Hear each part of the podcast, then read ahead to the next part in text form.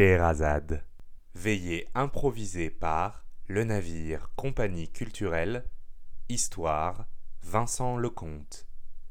Tous les mardis, à 21h, une histoire s'écrit en direct à partir d'un lieu. Ce que vous vous apprêtez à entendre est une restitution sonore d'une de ces histoires. Le lieu de cette histoire était un verger. Le fruit croqué est bon. Et surtout, il est juteux. Bientôt, sur le menton, une petite rivière pourpre se forme. Elle attaque la fossette du jeune homme et vient goûter, lentement. Un hum, tout plein de délicatesse, s'échappe de ses narines, presque plus que de sa bouche. Il avale une nouvelle bouchée de cette pêche. Et de nouveau, la même pluie pourpre se fait voir sur les roches calcaires en contrebas. Bientôt, il n'y a plus que le noyau qui reste de cette pêche. Le jeune homme le regarde, l'analyse. Il regarde au loin et regarde tout ce grand et beau verger. Et animé par une envie de défi, juste pour le plaisir et juste pour voir jusqu'où il peut le lancer, il arme son tir et l'envoie. On voit le noyau voler dans un ciel bleu et retomber au milieu des pierres. Il hésite, les yeux gourmands, pour savoir s'il prend ou non une nouvelle pêche. Quelqu'un sur son épaule lui dit oui. C'est le petit diable de la gourmandise. Vous savez, celui qu'on voit parfois dans les cases de Tintin qui dit à Milou Mais oui, bois ce whisky, enfin, tout va bien, il ne va rien t'arriver. Mais à côté, il y a toujours l'ange du bon sens, le bon ange, l'ange sage et obéissant qui dit au garçon Une pêche C'est déjà bien. Et le garçon écoute l'ange. Il a 18 ans. Ce n'est non plus vraiment un garçon. Non, c'est un jeune homme, un jeune adulte. Il est dans cette euh, zone grise où depuis qu'on ne sait plus vraiment très bien quand est-ce que l'adolescence termine, on a décidé de parler d'adolescence. Adulte et adolescent. En même temps. Un grand chapeau de paille le protège de ce soleil qui cogne. Il s'assoit sur une pierre et contemple ce verger. Il regarde tous les péchés tous ces grands arbres, garnis, juteux et beaux, avec toutes ces petites taches orange, pourpre, cramoisies. Il contemple. Il attrape une petite gourde à sa ceinture, la déclipse et prend un peu d'eau. À côté de lui, des myriades de lézards s'en vont, chassés par cet opportun qui a osé s'asseoir sur leur pierre. Les lézards, furtivement, se mettent sur un petit monticule et l'observent en faisant. Ils ont l'air de lui dire Dis donc, ça ne se fait pas de poser son derrière sur le rocher des gens comme ça. Le garçon, comme lorsqu'il avait 8 ans, ou peut-être moins, ou peut-être plus, enfin bref, c'est une manie qu'il avait beaucoup, tente d'attraper les lézards. Mais les lézards sont rapides, ils fuient, et bientôt, ils ont tous trouvé une fissure. Cette fois, il n'a même pas une petite queue frémissante, détachée par survie, à avoir entre les mains. Ce n'est pas grave. Il regarde ce verger. Ce verger est en forme de miracle.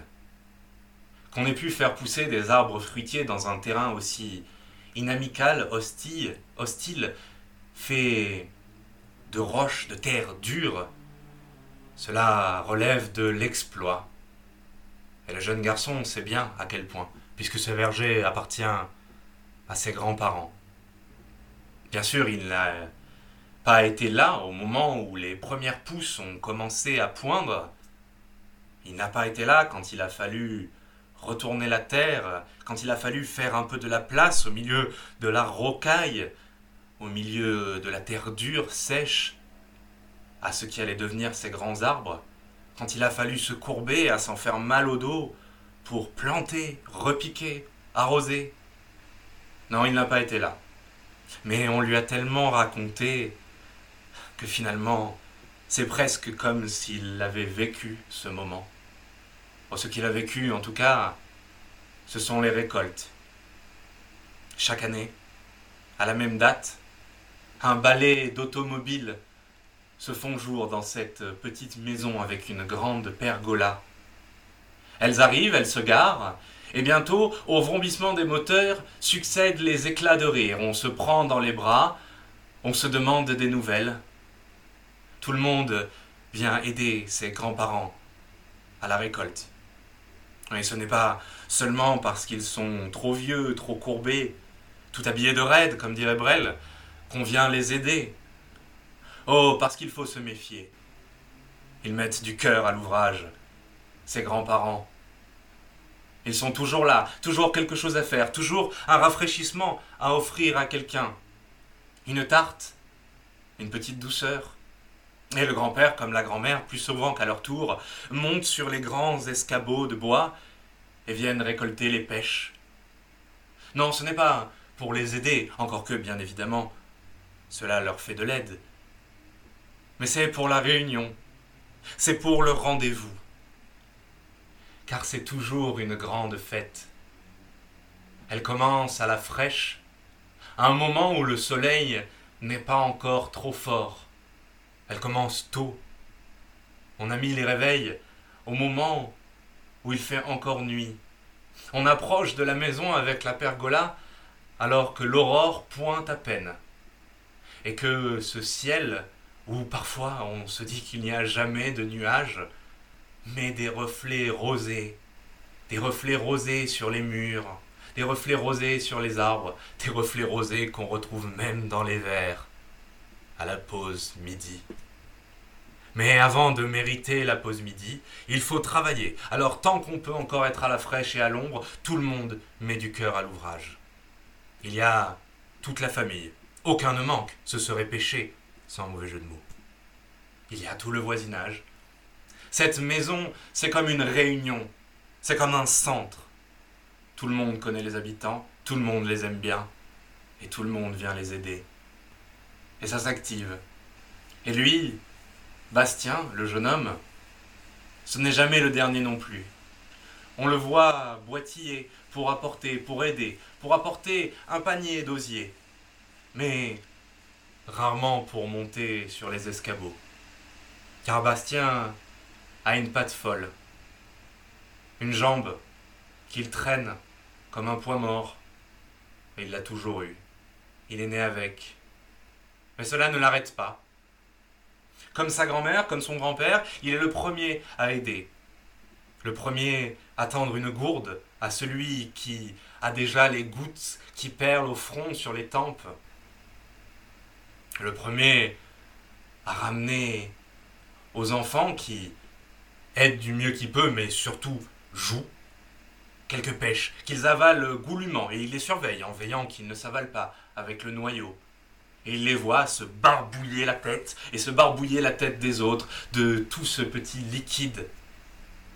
Ce jus magnifique, et si bon. Et comme on jurerait qu'il n'y en a pas de meilleur que ce jour-là, comme on jurerait qu'on n'a jamais mangé de pêche aussi bonne que ce jour de fête, que ce jour de la récolte. On jure et peut-être qu'on aurait raison. À midi, c'est fini. Au moins pour la récolte. La journée, elle. Ah non, elle ne s'arrête pas. On laisse dans un entrepôt un entrepôt rempli de poussière, de vieilles machines agricoles qui ne servent plus trop ou alors occasionnellement, un entrepôt qui est le royaume des araignées et de leurs toiles, un entrepôt de poussière et d'outils rouillés. On les laisse, ces grands sacs en osier remplis de pêche. On les regarde et on imagine. On imagine les tartes, les tourtes, les gâteaux, les, les jus, ou tout simplement la petite pêche à la fin du repas. Chacun sait qu'un des paniers sera sien, qu'il pourra prendre un cajot, ou juste une ou deux, ou carrément le panier d'osier tout entier pour ramener chez lui. Ces pêches-là ne sont pas à vendre, elles sont à donner. Les grands-parents de Bastien n'en ont jamais fait commerce. Ce n'est jamais de cela dont il a été question.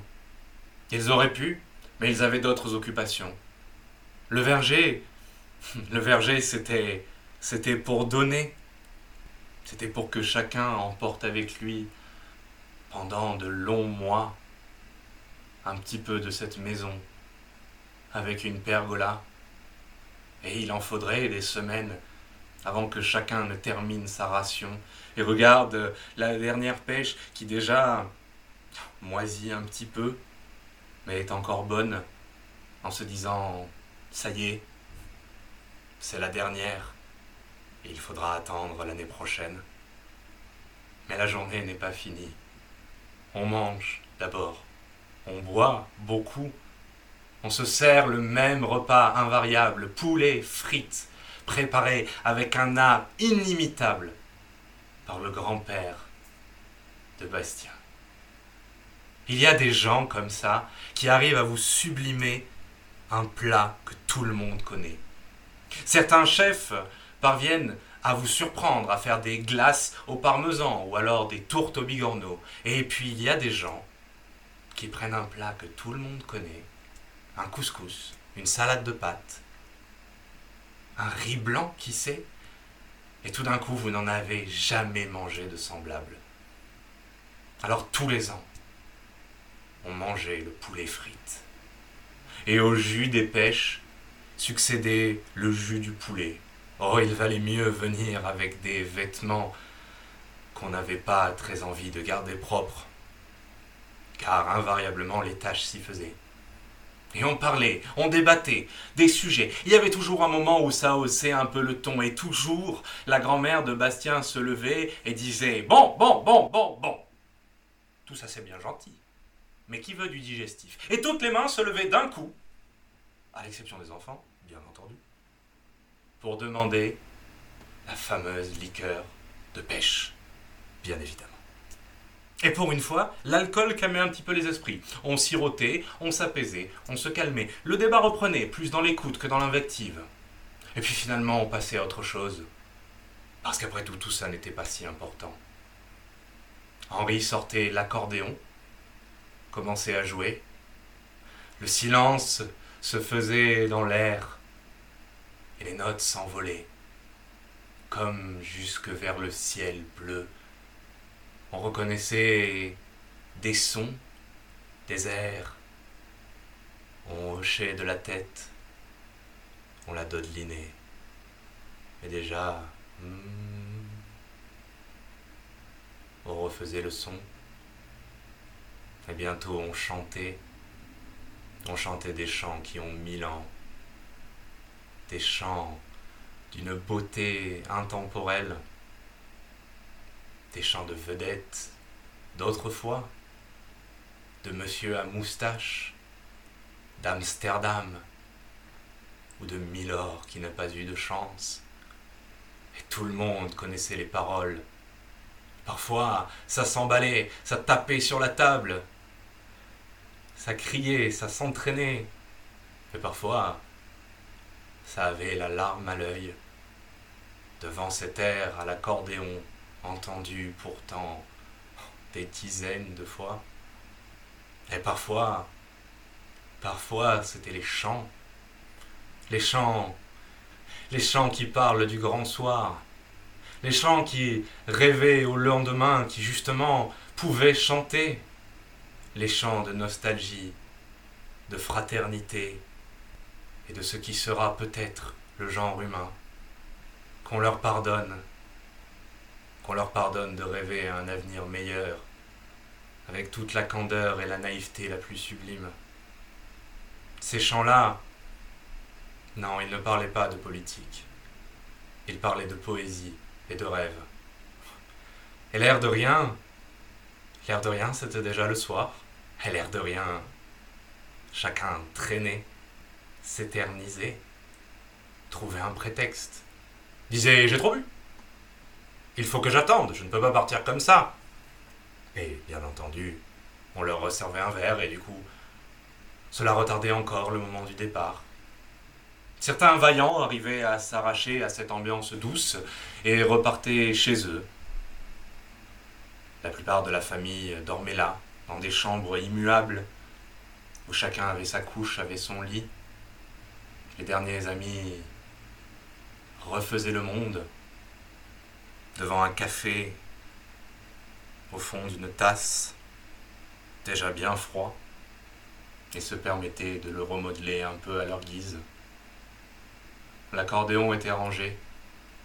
Est-ce cliché de dire qu'on entendait les cigales? Sans doute. Mais les cigales s'en foutaient du cliché. Elles lui chantaient à la figure, au cliché. Et pas qu'un peu. Et à leur chant succédaient bientôt les bruits de la nuit, ceux de la campagne, l'été, dans ces terres. Et Bastien, jeune avait les paupières qui tombaient et qui tombaient, et puis la tête. Et Bastien, comme les autres, retardait encore et encore le moment de se coucher. Et chaque année, il tenait plus longtemps. Et bientôt, il restait avec les irréductibles. Et il mettait même la couverture sur Henri, endormi et ronflant sur le canapé à une heure avancée de la nuit. Voilà à quoi il pense, Bastien, devant ce verger en forme de miracle. Il le regarde jusqu'à cet arbre là-bas, ce grand arbre qui a vu tant et tant de choses, qui est plus vieux que son grand-père, sa grand-mère, et qui ne produit qu'un seul fruit par an. Un seul fruit qui est réservé aux propriétaires des lieux, qu'il récolte en remerciant l'arbre et qu'il se partage juste avant de se coucher ce soir-là, une moitié pour l'un et une moitié pour l'autre, en se regardant dans les yeux du regard de ceux qui sont vieux et amoureux. Bastien s'en va. Il a été admis à la ville, à l'université. Il va traîner sa patte folle dans des couloirs. Il va se faire des amis, aimer les soirées, embrasser des filles ou peut-être des garçons. Il va apprendre, il va découvrir la ville, il va l'aimer et la détester en même temps. Mais en attendant, en attendant, Bastien regarde le verger et il a dans la tête tous les éclats de rire de ses fêtes. Et Bastien a peur, comme tous ceux qui partent. Il a peur de partir, de laisser tout cela derrière lui, de s'oublier, de les oublier, alors que bien sûr il peut revenir, mais ces quelques mois à venir lui paraissent des années. Et s'il laisse ses grands-parents, que leur arrivera-t-il? On a tendance parfois à oublier qu'ils sont vieux. Et cette étreinte, cette étreinte avant de partir, il faut qu'elle compte. Et pourra-t-il revenir pour la prochaine récolte? N'aura-t-il pas des examens, des voyages entre amis, une raison quelconque et parfaitement compréhensible Il sait qu'on lui pardonnera. Personne ne lui en voudra de ne pas venir. Ce n'est pas une fête où on en veut aux gens. Il n'y a pas de place pour la rancune. Mais tout de même, ce serait une première. Alors Bastien, avant d'embrasser tendrement sa grand-mère, de ce baiser qui pique un peu, de serrer contre lui son grand-père avec son chandail qui pique lui aussi, avant de prendre la voiture, puis le bus, puis le train, pour s'en aller aussi loin que s'il était au-delà d'un océan Bastien se fait une promesse. Une promesse qui n'est pas une cage, une promesse qu'on peut tenir, revenir aussi souvent que possible, écouter l'accordéon et à défaut, appeler pour l'entendre. à l'autre bout du fil. Et bien sûr, ramener des pêches avec lui. Attendre longtemps, longtemps, le plus longtemps possible, avant que de manger la dernière. Et à la dernière bouchée, fermer doucement les yeux et entendre tous les éclats de rire, tous les éclats de rire de cette fête, et puis reprendre sa vie de jeune homme, se sentir bien, se sentir comme un arbre de ce verger qui a choisi d'emporter ses racines avec lui pour voir le monde, avec une racine un peu folle qui traîne un peu et ce n'est pas grave.